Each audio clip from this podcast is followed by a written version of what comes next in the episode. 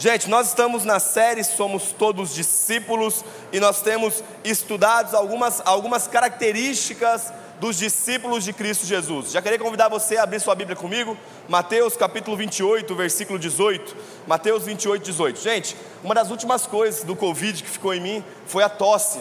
Então vocês me suportem aí um pouquinho, que eu creio que vai passar daqui a pouco em nome de Jesus.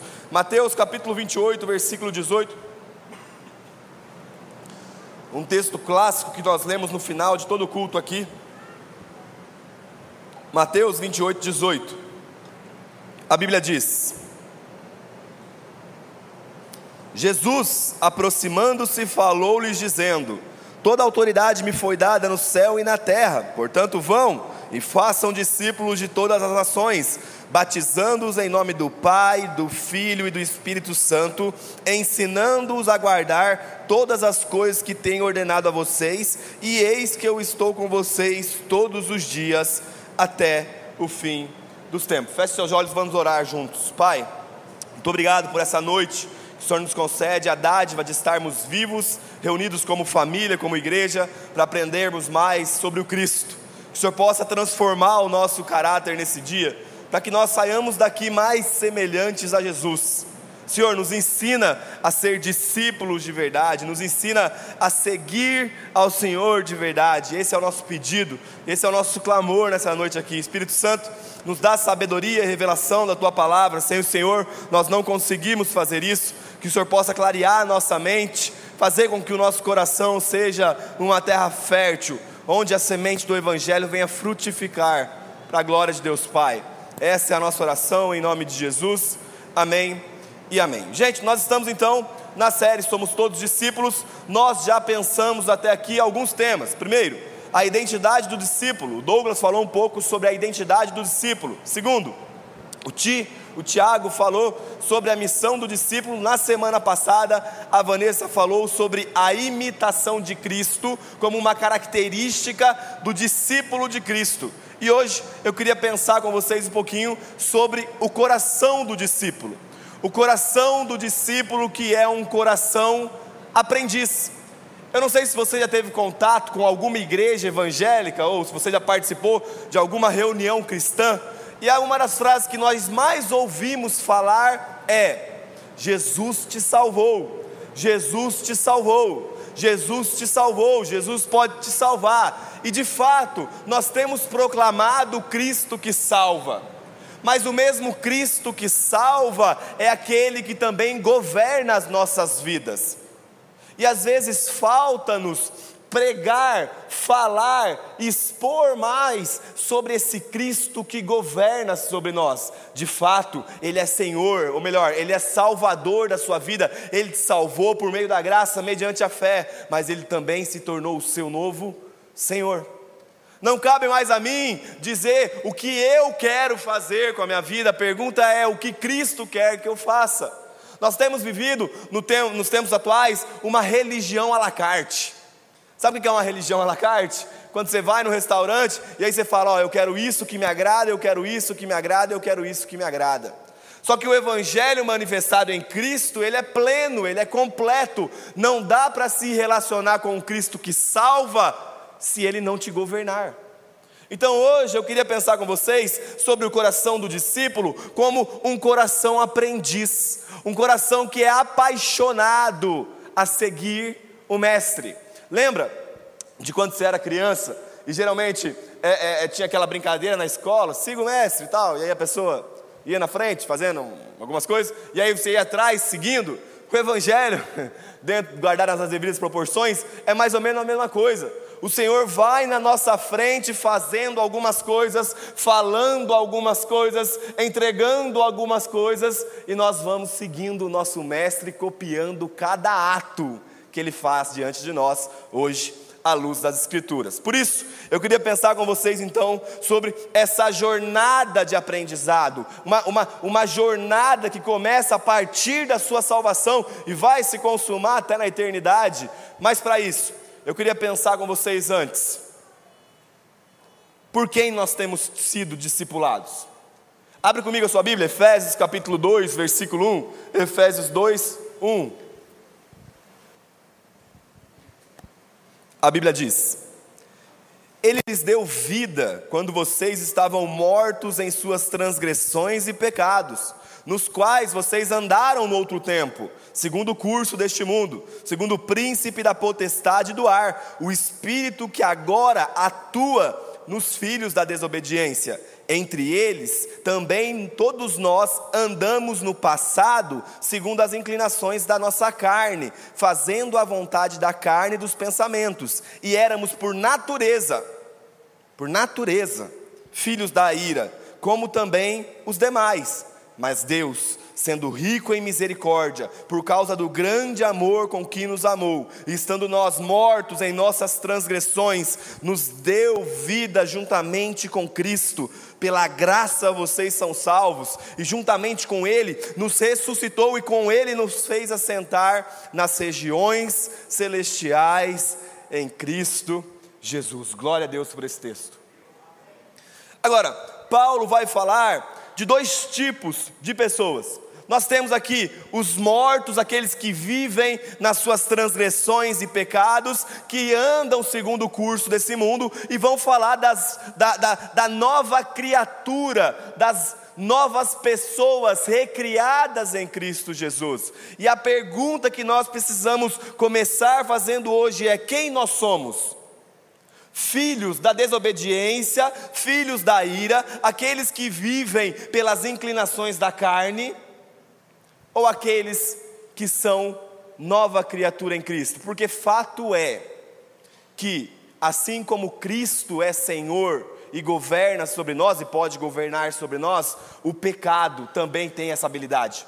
Por vezes nós fomos entregues ao pecado e nós vivemos nos submetendo completamente à vontade do nosso antigo Senhor chamado pecado, aquele que Paulo está falando que nós andamos no outro tempo.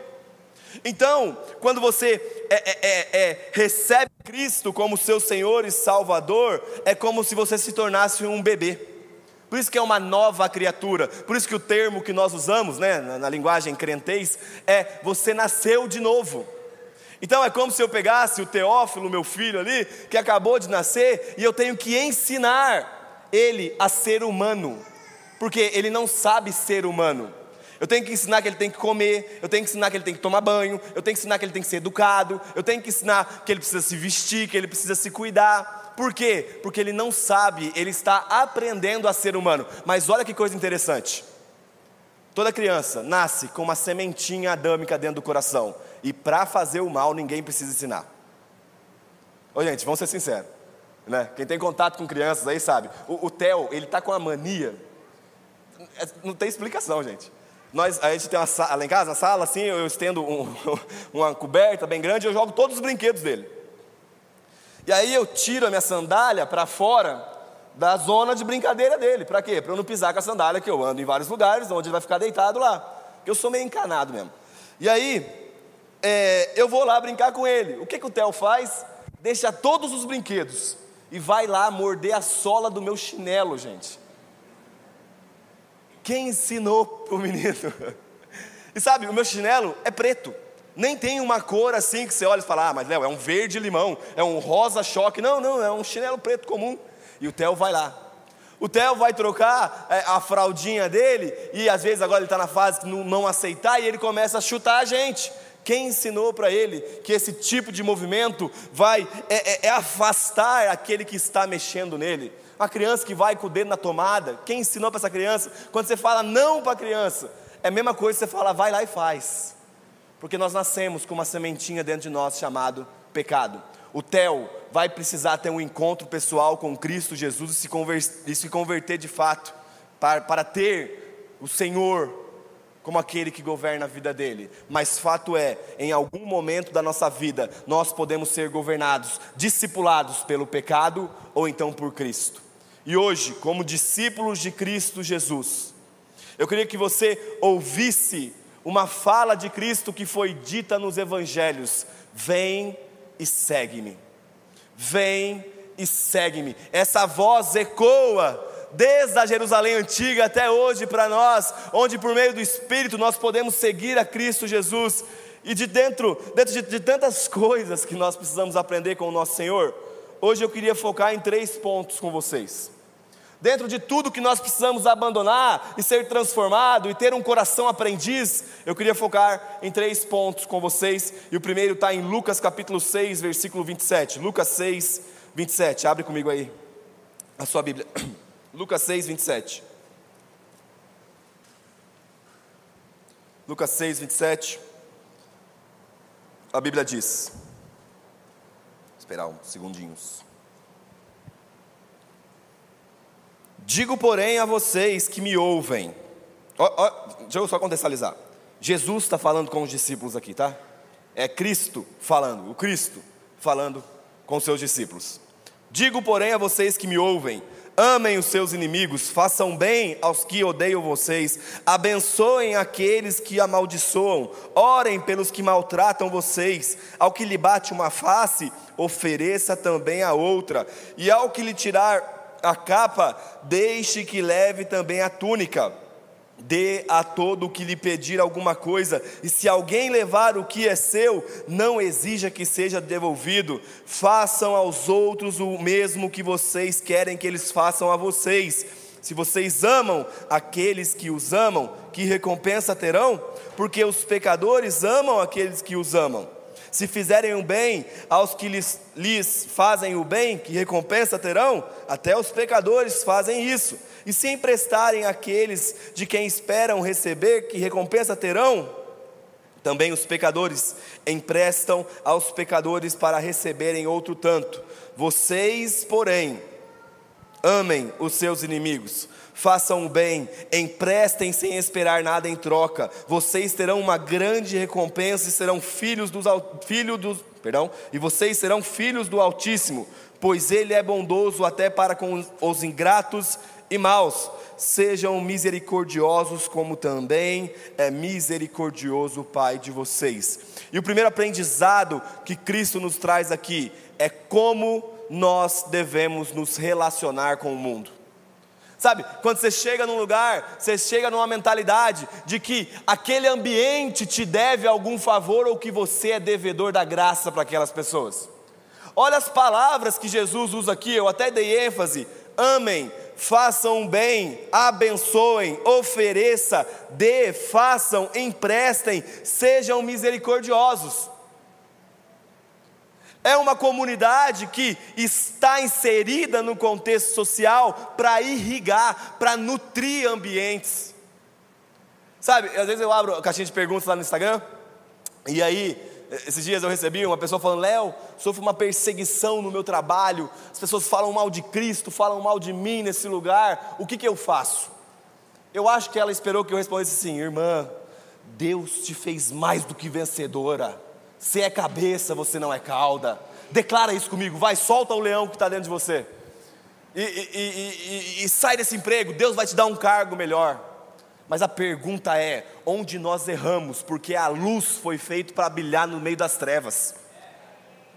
Só que nós estamos numa mentalidade de que nós estamos aqui para estar nos melhores lugares desse mundo, enquanto na verdade, na verdade, o chamado é para estar nos piores lugares, refletindo a glória do nosso Criador. É pensar que o nosso relacionamento com o mundo, presta atenção, gente, não, não diz respeito mais a receber algo, mas a entregar. Me dá desespero ouvir pessoas falando que o melhor de Deus está por vir. Existe algo melhor do que Cristo. E ele já veio há dois mil anos atrás, habita no nosso meio, está disponível a nós. Agora cabe a nós, aqueles que estão completos na pessoa de Cristo, se entregar pela causa do Evangelho. É você chegar num lugar e pensar de que maneira eu carrego a minha cruz, para que esses sejam constrangidos e aceitem o Evangelho de Cristo. O nosso relacionamento com o mundo já não é mais um relacionamento onde eu vou buscando os meus direitos, mas eu vou naquele lugar para manifestar a glória do meu Senhor. Alistair McGrath, talvez um dos maiores apologetas que nós temos hoje das Escrituras ou do Evangelho, fala o seguinte: Jesus é a própria encarnação daquilo para o que fomos feitos, do fim para o qual fomos chamados. Gente, pare e pensa comigo. A finalidade para a qual você foi criado é para que você seja semelhante a Cristo. Uma pergunta bem, bem simples aqui para vocês, tá? Uma pergunta bem simples para vocês. O que é sucesso? O que é sucesso para você? Aí você pode falar, ah, Léo, mas isso é muito individual, cada um cresce no contexto, e sucesso para cada um é uma coisa. À luz das Escrituras, sucesso é Cristo pendurado no madeiro, obediente até o fim. E aí eu pergunto: alguém nesse lugar tem isso como objetivo de vida? Chegar no final, poder olhar para o Pai e falar: Eu fui obediente até o fim. No meio das trevas eu resplandeci a tua glória, eu salguei a terra, eu me entreguei por completo por aqueles que não tinham nada. Cristo está nos ensinando, nos, nos é, recolocando, ou ris, re, perdão, ressignificando o nosso relacionamento com o mundo, que não é mais sobre receber, mas sobre se entregar por completo. O Igor Miguel vai falar o seguinte: a graça de Deus em Cristo oferece razões completamente novas e condições espirituais inéditas para uma vida que transcende o mero legalismo e uma vida moralmente correta. A graça conforma o cristão a Cristo. A graça nos conforma a Cristo Jesus. E a fala do nosso próprio Senhor em Marcos capítulo 10 é a seguinte: Pois o próprio Filho do Homem não veio para ser servido, mas para servir e dar a sua vida em resgate por muitos. Chegou um momento onde nós precisamos, como discípulos, seguir o Mestre, sair por aí tendo consciência que nós somos devedores da graça aos homens, devedores da graça a todos aqueles que estão ao nosso redor. E esse é o primeiro aprendizado que nós precisamos ter com Cristo. Mas eu queria pensar com vocês mais dois pontos. E o segundo está em Efésios capítulo 2, versículo 14. Efésios 2, 14. Abre comigo aí sua Bíblia.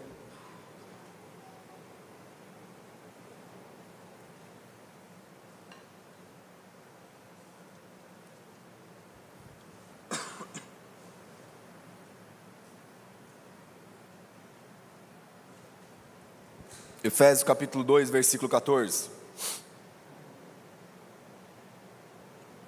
A Bíblia diz: Porque Ele é a nossa paz, de dois povos Ele fez um só, e na sua carne derrubou a parede de separação que estava no meio, a inimizade. Cristo aboliu a lei dos mandamentos na forma de ordenanças, para que dos dois criasse em si mesmo uma nova humanidade, fazendo a paz e reconciliasse ambos em um só corpo com Deus, por meio da cruz, destruindo a inimizade por meio dela. Gálatas capítulo 6, eu vou citar, não precisa abrir. Gálatas 6, 10 vai falar o seguinte: Por isso, enquanto tivermos oportunidade, façamos o bem a todos, mas principalmente aos do fam... De novo. Por isso, enquanto tivermos oportunidade, façamos o bem a todos, mas principalmente aos da família da fé. Não é à toa que nós, como família de Zascope, cremos que um fundamento para a igreja é que nós somos uma família. Qual é o ritual para você se tornar parte da família de Zascope? Você vai na casa do seu líder de DNA, abre a geladeira dele, e aí você fecha a geladeira, você foi aceito na nossa família. Porque isso demonstra intimidade, isso demonstra que você se sente à vontade na casa que não é mais de um, mas é nossa casa. Agora, a igreja não só é uma família, como a igreja também pode ser a escola de Jesus. Sabe, me dá desespero, me dá, me dá calafrio quando eu ouço alguém falar para mim que está aprendendo a ser pai com algum influencer, com algum professor que nem cristão é. Porque nós não partimos do mesmo fundamento, onde tudo o que nós fazemos é para a glória de Deus. Gente, presta atenção: a sabedoria antiga ou a sabedoria do homem é de si para si. Eu faço para o meu benefício, eu realizo para que eu recebo. A sabedoria bíblica ela é diferente. Eu faço para a glória de Deus, eu realizo para a glória do meu Senhor. Então não volta para a nossa sabedoria, é glória para Deus. Agora pare e pensa comigo: quantos pais nós temos nesse ambiente, somente nesse culto, ou então que participa com a gente do campus online, que pode nos ensinar a ser pais cada dia melhor. Quantas mães nós temos sentadas nesse lugar que pode ensinar uma mãe mais jovem que está começando a caminhada a ser uma mãe que glorifica ao Senhor nos seus atos. Quantos empresários nós temos sentados nessas cadeiras que pode auxiliar cada irmão a cumprir o propósito no meio do empreendedorismo? A pergunta é: por que nós temos buscado lá fora? porque nós esquecemos o valor de Cristo que tem da pessoa que está sentada ao nosso lado. Gente, sabe o que eu me alegro de verdade? Sentar e ouvir história de pessoas, porque eu sei o quão rico isso é. Sabe? Eu, eu não estou falando para a gente crescer no meio de uma bolha gospel, não, não é isso. Mas a gente precisa começar a compreender que aqui no meio, que isso daqui é uma escola do Messias, é uma escola de Jesus. Se você quer um termo mais bonito, uma comunidade epistêmica. Epistemologia é a área da filosofia que trata sobre a teoria do conhecimento, como você aprende. O próprio Igor Miguel vai falar que a igreja é uma comunidade epistêmica, isto é, um lugar de conhecimento, um lugar de aprendizagem. Nós precisamos aprender com Cristo a nos relacionar com a igreja. Somos uma família, mas devemos valorizar a parte de Cristo que foi manifestada no outro. É um chamado a nós a vivermos como uma família completa. Sabe, é, é, gente, onde nós vamos aprender a orar? Uai, com o povo que ora, ou ao menos deveria orar. Onde nós vamos aprender a ler a Bíblia, interpretar as Escrituras? Uai, com o povo que lê a Bíblia. Sabe, onde nós vamos aprender a viver família de fato, como que eu vou saber como é um homem segundo a vontade do Senhor, como nós vamos saber como é que é uma mulher segundo a vontade do Senhor, uai, no meio da minha família da fé, porque isso daqui é uma mina de ouro, gente. É riqueza, são pessoas, e o Senhor imprimiu em você um talento, um dom, que não é para sua, para sua autopromoção, mas para edificação do próximo. Nós fomos feitos para edificar uns aos outros como família. Nós precisamos ressignificar, porque a nossa mentalidade, olha que coisa interessante. A nossa fala é, a, geralmente a gente pensa, né? Sei lá, enfim. É, Às vezes eu dou uns devaneios assim. Mas a gente pensa assim: bom, eu vou na igreja domingo. Ô irmão, mó benção, né, cara? Você só se relaciona com a igreja no domingo? Ô, cara, que família é essa? Eu não estou falando que você tem que estar aqui todos os dias, mas a questão é que você tem que estar se relacionando com essa galera todos os dias. Porque nós somos chamados a imprimir o Cristo que está no outro, ou a receber e a imprimir por meio de nós, dos dons e talentos que o Senhor nos deu. Nos deu. A imagem de Cristo. É um chamado a vivermos como uma escola, pessoas que aprendem uns com os outros. O próprio Paulo vai falar em 2 Coríntios, capítulo 5, versículo 20. Portanto, somos embaixadores em nome de Cristo, como se Deus exortasse por meio de nós. Em nome de Cristo, pois, pedimos que vocês reconciliem com Deus. Embaixadores que representam uma embaixada que tem uma cultura. Qual é a nossa cultura como cristãos? Sabe, o que nós temos vivido, gente? Qual é a cultura que nós temos é, é, é, colocado no mundo? Qual é a, a, as coisas que nós temos semeado no lugar onde nós estamos?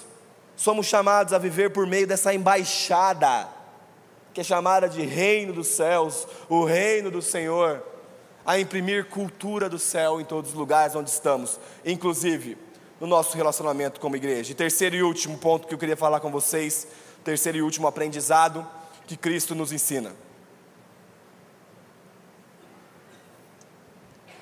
Só recapitulando, Cristo nos ensina a nos relacionarmos com o mundo. Nós estamos aqui para entregar a nossa vida para a transformação do mesmo.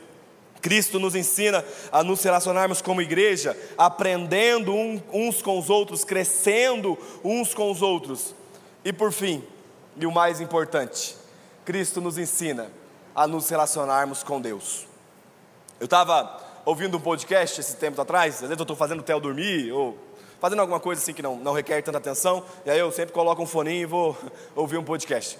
E geralmente os temas que ficam mais no meu coração é teologia e filosofia, que é algo que eu quero entregar minha vida aí para que o Evangelho seja manifestado nesses lugares. Mas nesse dia foi muito interessante que eu estava ouvindo sobre empreendedorismo. Eu não tenho afeição, não sou empreendedor, no que diz respeito né, a empreender de fato, mas eu lembro que tinham três empresários, e muito conhecidos, sentados numa roda, e a pergunta que norteou o diálogo daquele lugar foi: quem Deus é? Quem Deus é para você? Já parou para pensar? Quem Deus é? Se alguém perguntasse para você, oh, deixa eu te perguntar uma coisa, quem que Deus é? Me explica aí quem Deus é, vai. Aí eu lembro que o primeiro falou, cara, não tem ousadia para definir Deus, afinal ele é muito grande. Como é que eu vou definir um ser que é enorme, um ser que traspassa a era, um ser que é eterno? Aí o outro falou: Não, não, não, eu creio que Deus é uma boa energia, como se fosse um positivo andando por aí, sabe? Aí o outro: Não, não, não, Deus é uma sabedoria.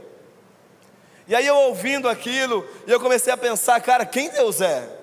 Sabe, à luz da palavra de Deus, quem Deus é? Nós olhamos no Antigo Testamento um Deus poderoso, um Deus que abre mar, um Deus que leva o povo no deserto, um Deus que manifesta a sua paz, um Deus que cuida, que provê, e nós falamos, pô, Deus é isso daí, mas não, porque a plenitude de quem Deus é foi revelada em Cristo Jesus. E eu te pergunto, como Cristo nos apresentou Deus? Um Pai. O terceiro aprendizado que, que o Senhor nos traz está em Mateus capítulo 6, versículo 6. Mas a orar, entre no seu quarto e feche a porta e ore ao seu Pai, que está em secreto e esse pai, o seu pai que vem em secreto, lhe dará a recompensa. E orando, não usem vãs repetições como os gentios, porque eles pensam que por muito falar serão ouvidos. Não sejam, portanto, como eles, porque o Pai de vocês sabe que vocês precisam antes mesmo de lhe pedirem. Agora, olha essa frase. Cara, eu me encanto com as escrituras. Eu queima no meu coração. A palavra, cara, eu sou, eu sou apaixonado pela palavra de Deus. E olha a fala de Jesus. Ele explica ali, ele faz a diferença entre os, os pagãos e os filhos. E ele fala: então, por fim, quando vocês forem orar, vocês vão falar o seguinte: Pai nosso que estás no céu. Terceiro aprendizado que Deus nos traz, ou que Cristo nos traz aqui, é que quando você entra no seu quarto, você não está se relacionando com uma energia, com uma sabedoria, com um Deus irado, você está se relacionando com um Pai, e um Pai que te ama. Meu irmão, não deixa nada nem ninguém roubar essa verdade do seu coração. O nosso Deus não é um Deus distante, o nosso Deus é o nosso Pai. Eu estou fazendo um curso de filosofia e aí é muito louco que a gente faz uma comparação entre a filosofia grega e a filosofia hebraica. E os sábios gregos, os filósofos, vão falar que o homem busca Deus. E a sabedoria hebraica vai e fala que Deus, num determinado período de tempo, veio buscar os homens. Deixa eu te falar uma coisa: não é você quem encontrou a Deus, até porque quem estava perdido éramos nós nós fomos encontrados por Ele. Nós éramos aquele filho sujo que estava voltando do caminho, enquanto o pai estava na porta todos os dias esperando, louco para nos abraçar e nos beijar. Não deixa roubar essa verdade de vocês, porque Cristo entregou a sua vida para manifestar a paternidade de Deus a nós. 1 João capítulo 3, versículo 1 fala o seguinte: Vejam que grande amor o Pai tem nos concedido, a ponto de sermos chamados filhos de Deus, e de fato somos filhos de Deus. Sabe, eu não sei como você se relaciona com Deus. Eu não sei se você pensa, ah, se eu pecar, Ele vai me punir com uma vara, como se Deus tivesse um martelo. Errou, toma. Esquece. Deus é um Pai, um Pai que corrige, um Pai que provê, um Pai que ama, um Pai que nunca nos abandonou, um Pai que nunca vai nos abandonar. Eu não sei se você cresceu num ambiente de orfandade, mas deixa eu te falar uma coisa: o nosso Deus Pai em Cristo jamais vai soltar as nossas mãos. A palavra diz que eis que eu estou com vocês, o próprio Cristo todos os dias até o fim dos tempos, e essa é uma verdade que tem que estar enraizada dentro de nós. É muito importante saber se relacionar com o mundo, é muito importante saber se relacionar com a igreja, mas é mais importante saber se relacionar com Deus Pai. Como você enxerga Deus? Se alguém te perguntasse quem Deus é, qual seria a fala da sua boca? Que é o Evangelho, gente? Me dá desespero às vezes. Eu vejo pessoas que se declaram cristãs e não sabem falar, não sabem explicar o que é o Evangelho. Sabe o que é o Evangelho? De forma simples. O Evangelho é o anúncio de que em Cristo Deus fez algo por nós que nós jamais conseguiríamos fazer por nós mesmos nos salvar e restabelecer o nosso relacionamento. O Evangelho é o grito de Deus. Vocês não conseguiriam, então eu fiz por cada um de vocês. Cara, como que anda para fora, como que vive um filho de Deus? Preocupado com coisas secundárias? Desculpa, gente. Meu Senhor veio nos ensinar: não andeis preocupado com coisa alguma. Por quê? Porque a gente tem um pai. A gente tem um pai, cara. Um pai presente. Pai que não está distante. Um pai que habita em nós por meio do Espírito Santo. Um pai que todo dia testifica no nosso coração: vocês são meus filhos, vocês são meus filhos, vocês são meus filhos. E como discípulos de Cristo, nós não podemos nos relacionar com Deus de outra forma que não seja como filhos. Fica de pé no seu lugar, vamos orar.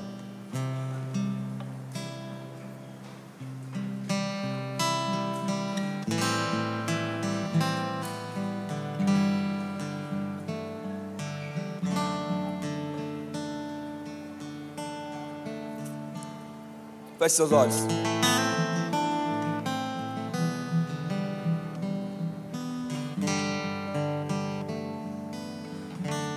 Pai, em nome de Cristo Jesus, eis-nos aqui, homens e mulheres, filhos e filhas reunidas nesse lugar. Nós queremos te agradecer, Senhor, porque tudo de bom que o Senhor poderia nos prover, o Senhor já nos deu em Cristo Jesus. Ensina-nos a seguir ao teu filho amado, ensina-nos a sermos obedientes como filho primogênito é. Ensina-nos a entregar a nossa vida pelo próximo. Ensina-nos a dar a outra face. Ensina-nos a orar por aqueles que nos perseguem. Ensina-nos a abençoar aqueles que nos amaldiçoam. Ensina-nos, Jesus, a viver família. Ensina-nos a aprendermos uns com os outros.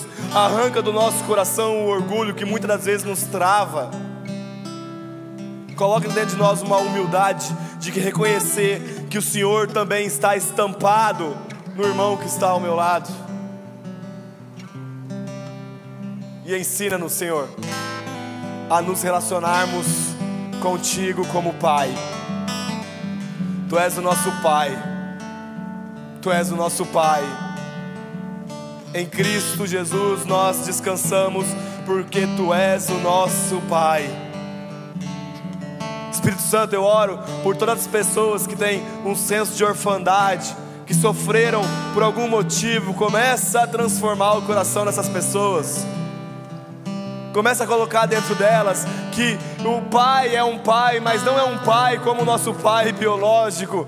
O Senhor é um pai perfeito, um pai presente, um pai que nos dá segurança, um pai que não abusa da gente um pai que cuida, um pai que protege, um pai que nos garante segurança eterna, um pai que nos corrige. Leva-nos a esse lugar, Espírito Santo, ao ponto da gente ser homens e mulheres que correspondem ao chamado de seguir a Cristo em todos os aspectos. Essa é a nossa oração, Senhor Deus. Em nome de Jesus. Em nome de Jesus.